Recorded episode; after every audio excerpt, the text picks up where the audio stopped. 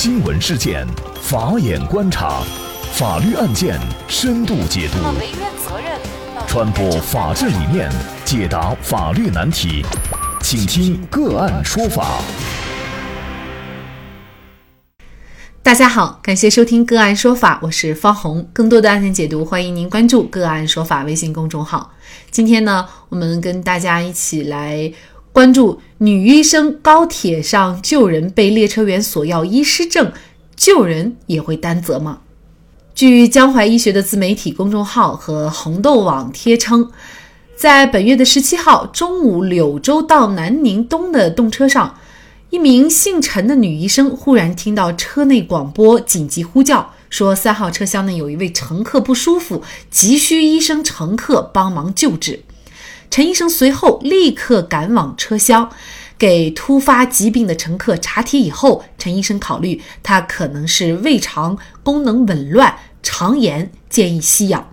列车上提供了备用药箱，里有藿香正气丸，就地取材，才给患者口服以后，患者的腹痛就慢慢的得以缓解。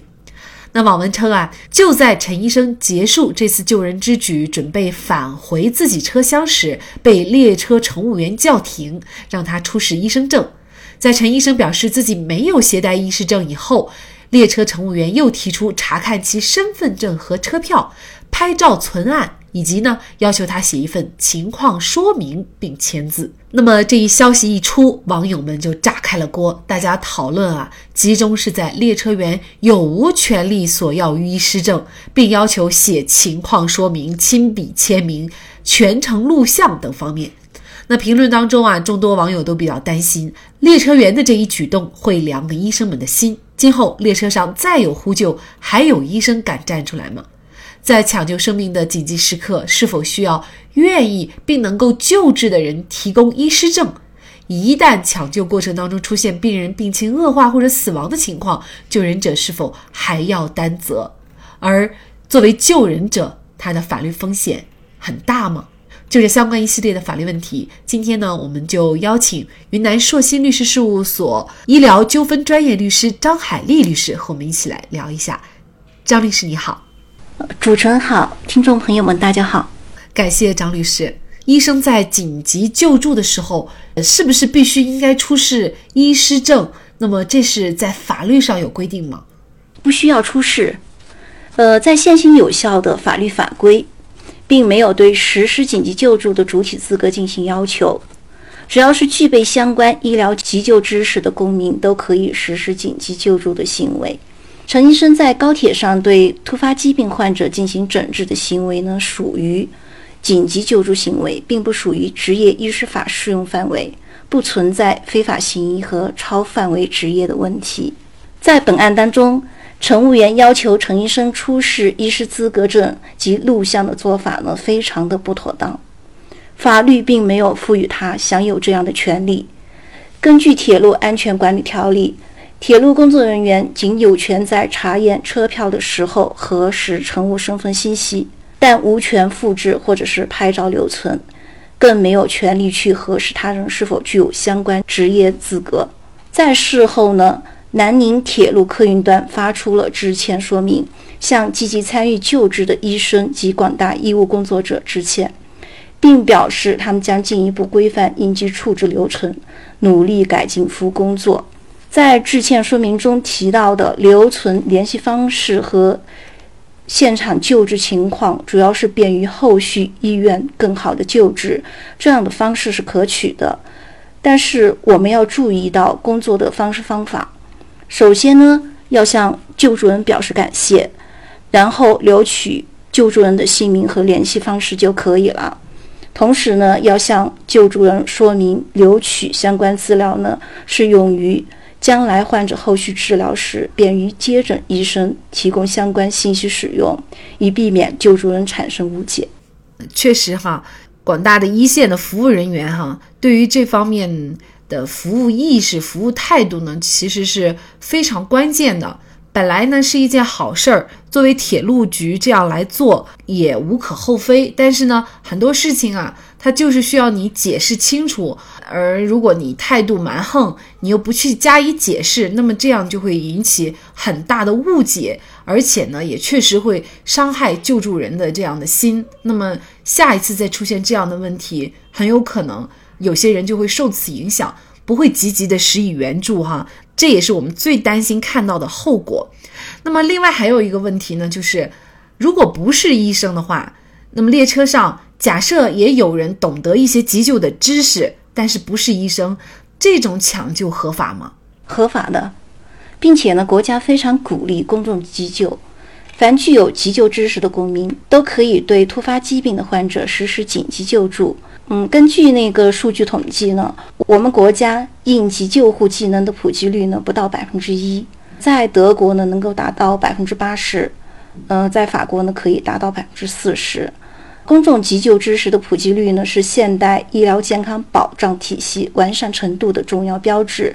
但是由于多种原因，我们国家的公众急救知识的普及率呢非常低。现在国家也在积极的为提高普及率做相应的工作，比如说加大宣传的力度，增强急救意识，然后制定规范统一的急救培训流程和模式，改进培训内容和培训方式。制定全国统一的培训教材，抓住教育根本，调整培训策略等等。当然呢，我们更希望国家能够完善相关的法律法规，让公民可以依法施救。在现阶段呢，建议加强对特殊人群进行急救知识的培训，例如警察、机动车的教练、铁路司机及乘务员，还有商场的工作人员、危险行业从业人员等等。